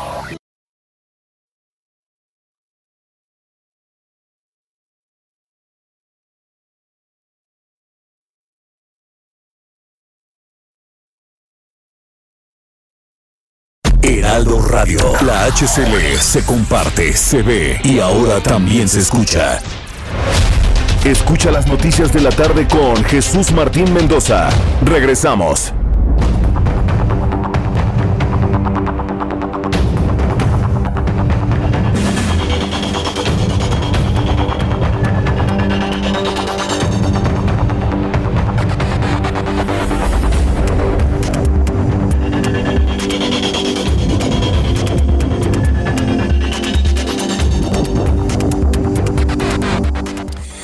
Las siete y media, ya son las 19 horas con 30 minutos, hora del centro de la República Mexicana. Estamos conversando con Patricia Olamendi Torres, abogada de Basile y fundadora de Nosotras Tenemos Otros Datos.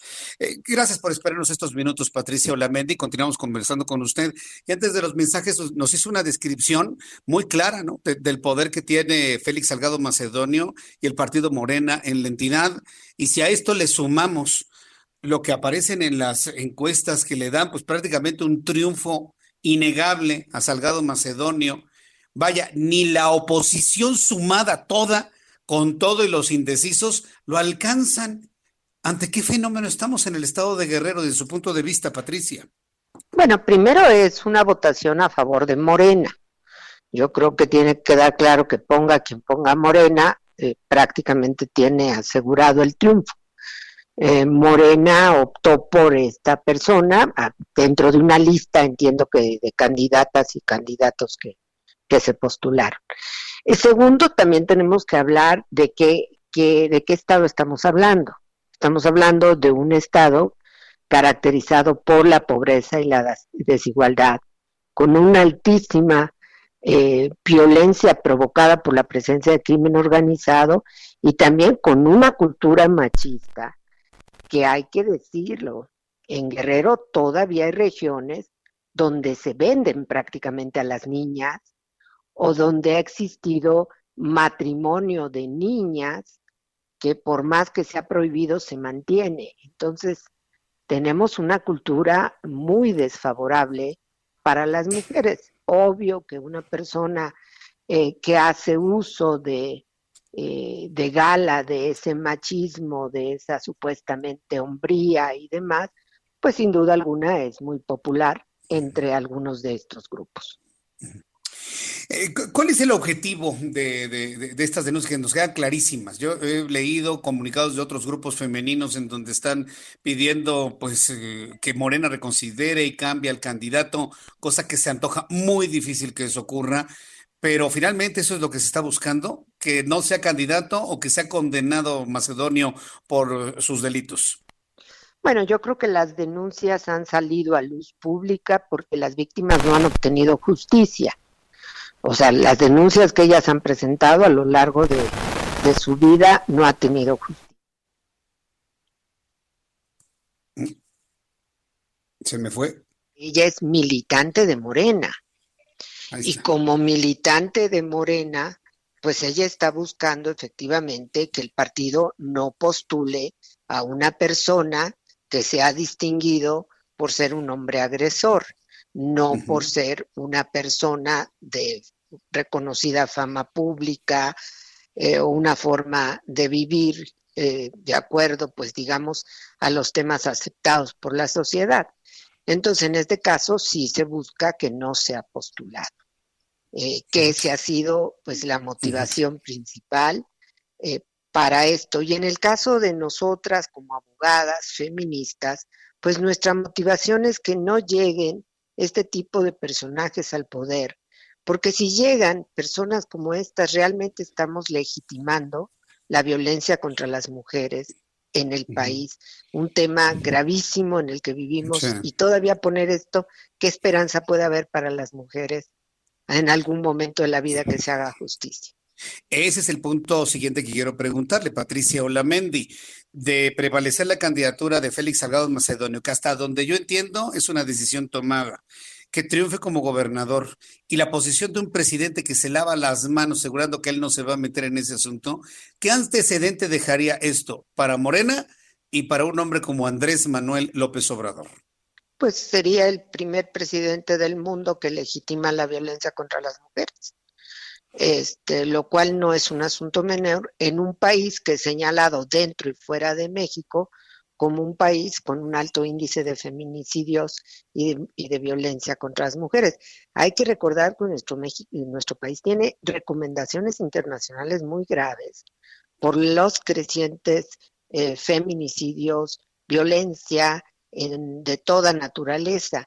En el mundo, tres de cada diez mujeres sufren violencia. En México, casi siete de cada diez sufren violencia. Esos son los datos que deberían de darle al ciudadano presidente para que comprenda la magnitud de su toma de decisiones. Yo sé que él quiere ganar, quiere ganar las elecciones en todos lados, pero ahí hay seguramente eh, distinguidísimas y distinguidísimos guerrerenses que sin duda alguna pueden ser una campaña electoral. Ahora el dato que tú das, pues ya bajó 20 puntos y todavía no arranca la contienda yo no estaría tan segura de que se gane totalmente, ¿no? Ay, Patricia Lamendi, pues yo lo veo tan complicado, tan complicado, porque estamos viviendo tiempos que ni con Salinas de Gortari, ¿eh? estamos viviendo en tiempos que ni con Luis Echeverría. Estamos ¿qué te digo? Las eh, eh, feministas desde el inicio del gobierno hemos sido señaladas de todo tipo de cosas, pero pues somos mujeres convencidas de que tiene que haber igualdad, respeto a nuestra dignidad, de que tiene que haber comprensión para quienes sufren violencia, de que tiene que haber mecanismos de atención. Y lo hemos peleado de la misma manera en todos los gobiernos de todos los partidos. A nosotros no nos pueden decir que con aquellos nos portábamos así, que sutano como este discurso. Nosotras hemos ido todo el tiempo peleando y lo que hemos logrado ha sido precisamente porque hemos estado insistiendo. Las leyes que se construyeron en este país no fue porque los gobiernos las mandaron, fue que nosotras las propusimos, las políticas públicas, los espacios de atención, no hemos dejado, pero quizá no nos esperábamos, eh, y te lo digo sinceramente, no nos esperábamos tantos obstáculos como los que estamos teniendo ahorita, hasta estar discutiendo eso. Si es viable o no, no es viable. De acuerdo a la Constitución, no puede una persona que no tenga un modo honesto de vivir y no tenga un, eh, una fama pública, no puede ser candidato. O sea, no deberíamos estar discutiendo estas cosas. Sencillamente no podemos permitir que lleguen estas personas al poder. O sea, esto ya es demasiado, demasiado, porque pues atentas pues contra la vida y la seguridad ahora de todas las mujeres legitimando esta violencia. ¿Cómo lo lamento, Patricia Olamendi? Pues es que la mayoría de las personas que no, pues hay que seguir insistiendo. No, no, hay que, no, nosotros tenemos que hacer que la ¿eh? voz de las y los ciudadanos se escuche. Y Bueno, se escuchen y se escuche haciendo. claro y también tenemos que hacerlo valer en las urnas. O sea, no es posible esto. Yo en verdad como mujer me sentí herida, violentada con esas declaraciones. No existimos, no contamos, no importan las víctimas. Bueno, es tan doloroso nada más decirlo que en verdad creo que a cualquiera de nosotros, con lo que hemos vivido en México, nos genera una sensación de todavía mayor inseguridad de la que ya tenemos. Patricia Olamendi, yo le agradezco mucho que nos haya tomado la llamada telefónica. Vamos a seguir insistiendo, vamos a estar muy de cerca en las decisiones que tome Morena, eh, que esta información le llegue al presidente de la República. Yo coincido con usted que no tiene todos los elementos de criterio y de información en la mano. Y bueno, pues estaremos atentos a ver qué es lo que sucede en el camino. Le agradezco mucho, le envío un abrazo Muchas y le aprecio mucho su tiempo para el Heraldo Radio. Muchas gracias, muy amable. Que le vaya muy bien. Hasta pronto. Es Patricia Olamendi, abogada de Basilia N, fundadora de Nosotras Tenemos Otros Datos. Ya nos dio nota, ¿eh? Y y ya nos dio nota. Y yo estoy seguro que el Heraldo de México impreso, nuestro periódico, estará mañana publicando esta declaración tronante de Patricia Olamendi. ¿Qué es lo que comentó de manera tronante en estos micrófonos Patricia Olamendi, abogada? Ha dicho que si prevalece, a pregunta de este servidor, si prevalece la candidatura de Félix Salgado Macedonio, triunfa en el estado de Guerrero, ¿en qué posición queda Morena y el presidente de este país que se llama Andrés Manuel López Obrador? La respuesta de Patricio Lamendi fue, AMLO será el primer presidente del mundo que legitime la violencia contra las mujeres. Yo creo que eso no le va a gustar nada a López Obrador, o lo tendrá completamente sin cuidado, ¿sí? O lo tendrá completamente sin cuidado.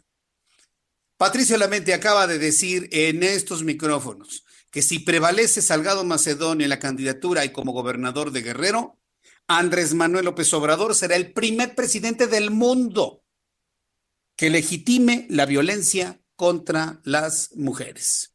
Durísimo, tronante, noticia. Vamos a ver si esto de alguna manera mueve, ¿no? Alguna, algún análisis, alguna petición desde la federación al propio candidato del Movimiento de Regeneración Nacional. Entonces, dice el presidente, yo no me meto. No, sí se tiene que meter porque es su partido político, es su, es su creación política, es su Frankenstein. Y sí digo que es un Frankenstein porque tienen de todo, de chile, de dulce y de manteca metidos ahí en, en este partido político, que lo único que quieren es un hueso, quieren poder y prevalecer en el poder. Es su Frankenstein morena. Claro que se tiene que meter el presidente de la República, por supuesto que se tiene que meter. Y tiene que dar una certeza a las mujeres que se sienten agraviadas por esa designación. Punto, no hay más. Se tiene que meter. Y los asesores del presidente le tienen que decir, presidente, tiene usted que resolver esto, porque finalmente Morena es su partido. Finalmente Morena es su partido. Y yo le llamo su Frankenstein. Bueno, son las 7.42, las 7.42 horas del centro de la República Mexicana. Bueno, vamos con otras noticias. Eh, tengo información de que en la zona, en la zona rosa hubo una balacera y el saldo es lamentablemente de una persona fallecida. Vamos en este momento con nuestro compañero Alan Rodríguez. Nos tienes más datos de lo ocurrido hace unos minutos. Adelante, Alan. Jesús Martín, excelente noche. Nosotros nos encontramos en este momento en la avenida Paseo de la Reforma frente al número 27. Esto es perímetro de la colonia Tabacalera, muy cerca del cruce con la Fragua. En este punto tenemos una intensa movilización por parte de la policía capitalina y es que al interior de una tienda de calzado deportivo se registró una balacera al momento en el que cuatro sujetos armados ingresaron para cometer un atraco. Sin embargo, se encontraron con un cliente que, que portaba un arma de fuego y esta persona impidió que se cometiera este asalto. Derivado del intercambio de balas, uno de los jóvenes asaltantes que perdió la vida, pues ya se encuentra al interior de este establecimiento, el cual ya fue acordonado por parte de la policía capitalina y se espera el arribo de la Fiscalía General de Justicia de la Ciudad de México para que peritos tomen datos y tomen cuenta de todos los hechos que ocurrieron en este punto. Además de el delincuente que presuntamente eh, eh, ingresó a robar y que perdió la vida, detuvo a tres personas más quienes ya fueron trasladadas hacia el Ministerio Público en calidad de detenidos. Mientras tanto, en la zona continúa el acordonamiento por parte de la Policía Capitalina y varios curiosos que se están deteniendo en este punto y es que tenemos un corte a la circulación con dirección al sur de la Ciudad de México en los carriles laterales. Por lo pronto, Jesús Martín, es el reporte que tenemos. También se encuentra detenido el presunto cliente quien portaba un arma y abatió al delincuente. Es el reporte que tenemos. Situación, ahora resulta que vamos a tener que andar armados para librarnos de los asaltos. ¿De, dónde salía este cliente, me decías? Eh, es una persona que se encontraba acompañando a otro joven quien se encontraba comprando tenis y pues es presuntamente un su escolta. Su escolta. Bueno, bueno, pues vamos a estar atentos de lo que tenga que informar la policía capitalina sobre estos hechos. Muchas gracias por la información, Alan. Continuamos al pendiente. Buenas noches. Continuamos al pendiente. Ahí nuestros compañeros reporteros urbanos en el centro de la noticia en toda la capital del país y nuestros corresponsales también en la República Mexicana. Son las 7.44, las 7.44. Después de escuchar a mi compañero Mariano Rivapalacio, le tengo los datos de COVID-19, pero por lo pronto, Bienestar H, como todos los miércoles con Mariano Rivapalacio. Adelante, Mariano. Qué gusto saludarte. Querido Jesús Martín, ¿cómo estás? Buenas noches. Y vamos a temas relacionados, amigos del Heraldo Radio. Esta ocasión, Jesús Martín, vamos a hablar y a conocer más a detalle cómo funcionan los tanques de oxígeno, la diferencia entre un tanque de oxígeno medicinal y uno industrial. La pregunta es, ¿sirven para lo mismo? En estos momentos que muchas personas se han visto en la penosa necesidad de comprar tanques de oxígeno para sus pacientes delicados por COVID-19, los especialistas hacen un llamado a identificar primero los que funcionan y no poner en peligro la vida de sus familiares. Contar con el apoyo de oxígeno medicinal Jesús Martín puede significar la diferencia entre la vida y la muerte. Por ello es importante revisar que los tanques cumplan con las medidas higiénico-sanitarias para uso humano.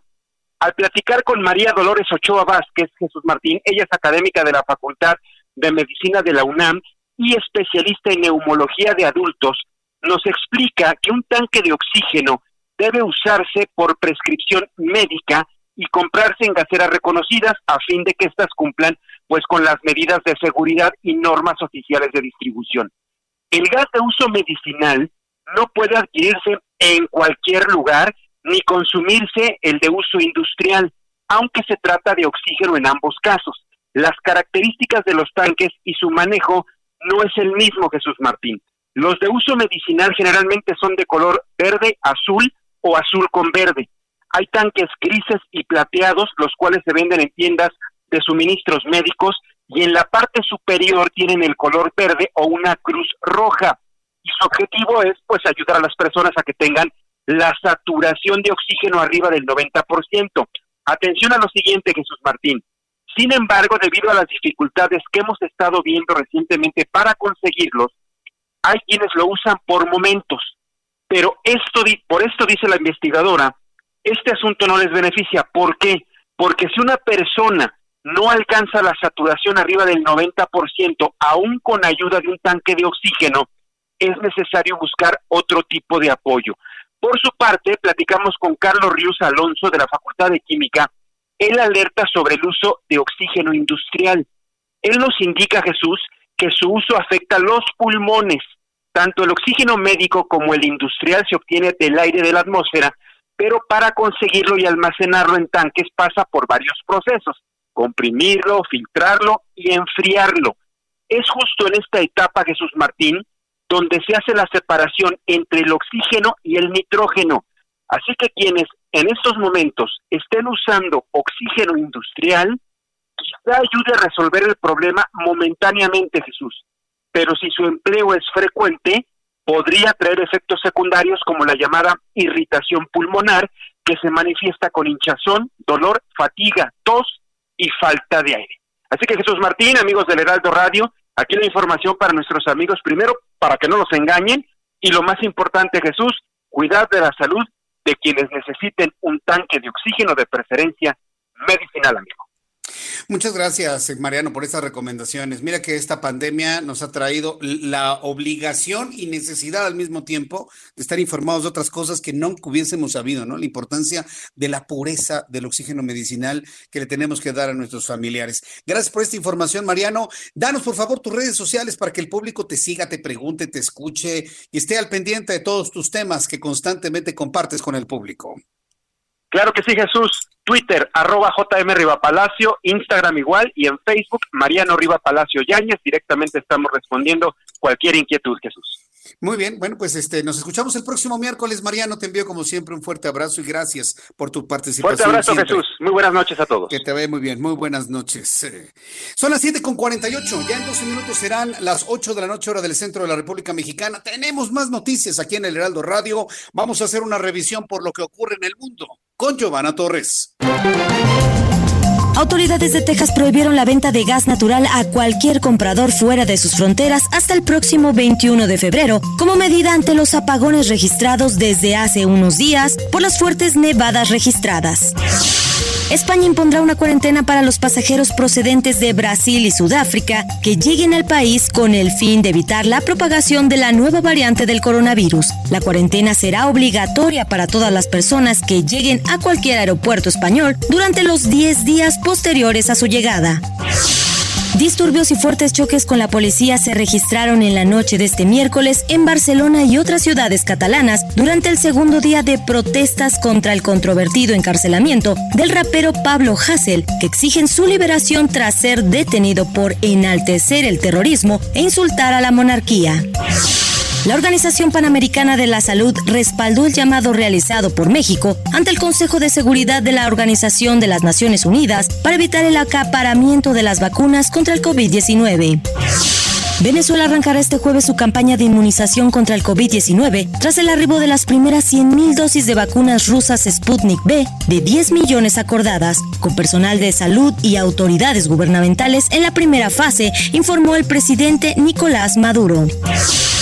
En el Vaticano el ritual de miércoles de ceniza fue breve y con mínima presencia de fieles para evitar el contagio de COVID-19. Se canceló la tradicional procesión al aire libre, por lo que el Papa Francisco celebró la misa dentro de la Basílica de San Pedro y en esta ocasión la imposición de la ceniza se hizo en la cabeza en lugar de la frente.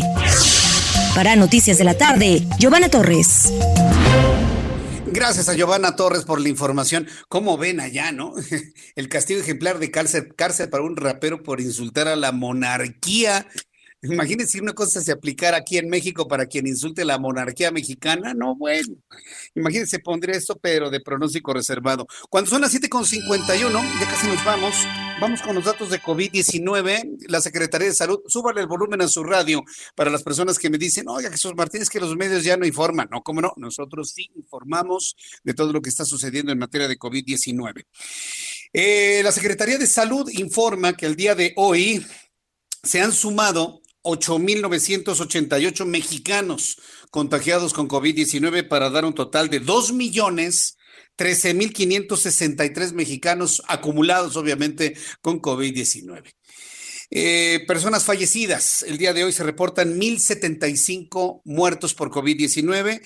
Hay en total 177.061 mexicanos fallecidos por COVID-19. Índice de letalidad 8.79%. 8.8.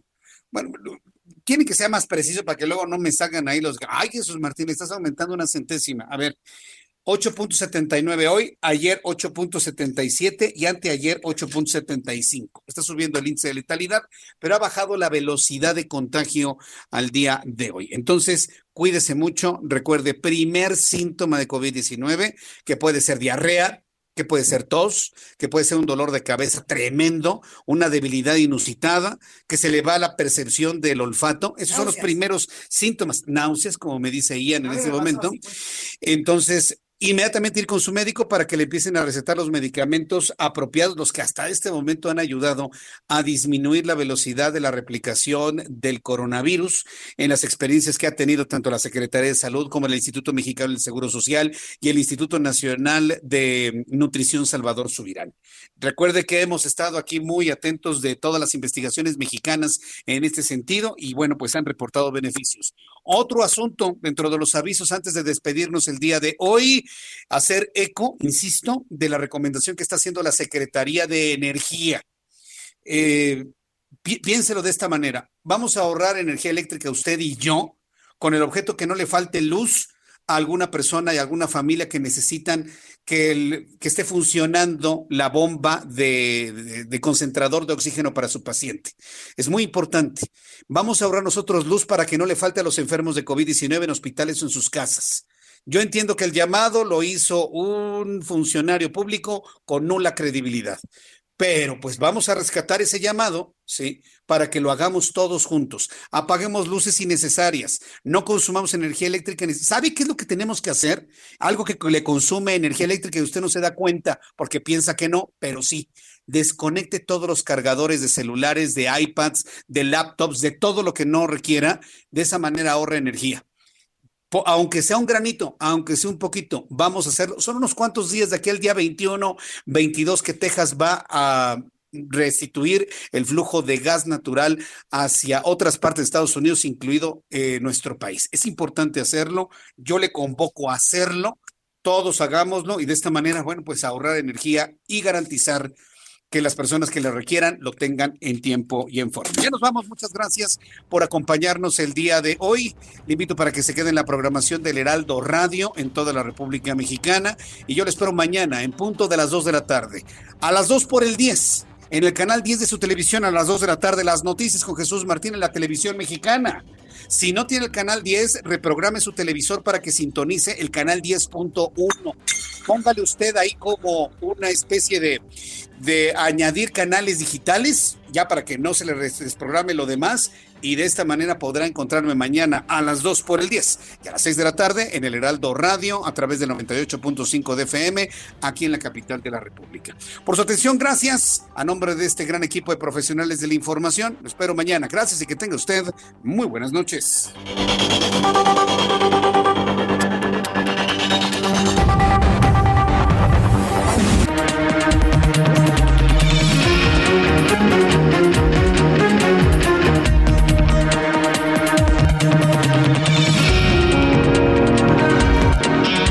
Esto fue Las Noticias de la Tarde con Jesús Martín Mendoza. Heraldo Radio. La HCL se comparte, se ve y ahora también se escucha. ACAST powers the world's best podcasts. Here's a show that we recommend. The Real Housewives is a guilty pleasure for most, but if you're looking to not feel guilty about that pleasure, tune in to Everything Iconic with me, Danny Pellegrino, where I break down all the messy moments and behind the scenes antics of Bravo's popular franchise. And on Everything Iconic, I also interview celebrity guests like Kelly Ripa, Kiki Palmer, Drew Barrymore, Cameron Diaz, and more about their guilty pleasures, their past work, and so much more. So if you're pop culture obsessed and find yourself watching way too much reality TV like me, tune in to Everything Iconic with Danny Pellegrino wherever you listen to podcasts. ACAST helps creators launch, grow, and monetize their podcasts everywhere. ACAST.com.